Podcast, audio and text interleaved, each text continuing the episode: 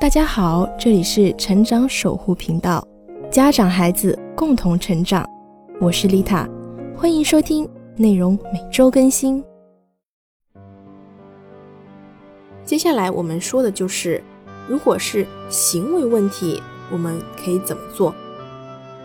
我们相信，只有极少数的老师会对某一些孩子做出行为上的事情。那如果有一天这样的事情真的发生了，我们是要无声的忍耐，还是夺声理论？这个时候，我们就可以借鉴一本书，叫做《女儿在英国上学的这几年》。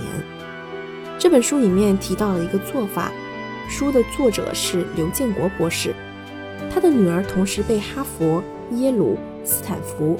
剑桥大学录取。书中有一章叫做“极其不愉快的一年”。这章里面他写道：一向优秀的女儿在国外的学校总是得不到老师的喜欢，甚至还被处处打压。小姑娘很受伤，回家大哭，寻求爸爸的帮助。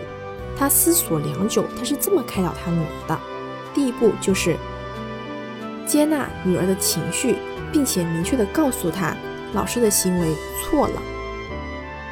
第二步就是告诉女儿不要那么在乎别人的看法，你是什么样的孩子你自己知道，爸爸妈妈也知道，你就是你，你是个好孩子，你是我们的好女儿，你是一个怎样的人不会因为别人怎么评价你而改变。第三步就是告诉女儿要形成自己独立的判断能力，人是不可能没有缺点的，自己的缺点自己比较难看到。当然，别人给你指出缺点的时候，这是善意的批评，你就应该感谢并且虚心接受。那如果说有人无事生非的去指责你，那这个就是恶意的打击。所以一定要分清楚什么是善意的批评，什么是恶意的打击。最后一步就是跟孩子商量，然后他去鼓励孩子去试着跟老师解释，并且解决这个问题。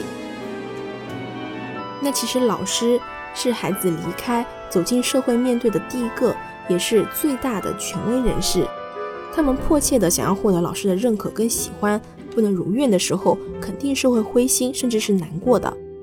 我们需要的就是帮他做正确的选择，争取得到老师的喜欢。无能为力的时候，我们需要安抚他的情绪，去重塑他的信心，避免伤害，别让这个成为他爱上学校、爱上学习的障碍。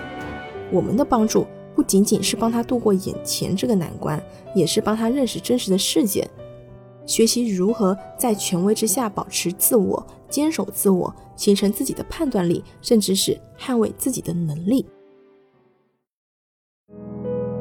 感谢收听本期节目，更多精彩内容，欢迎点击关注和订阅我的 FM 哦。我是丽塔，下期不见不散。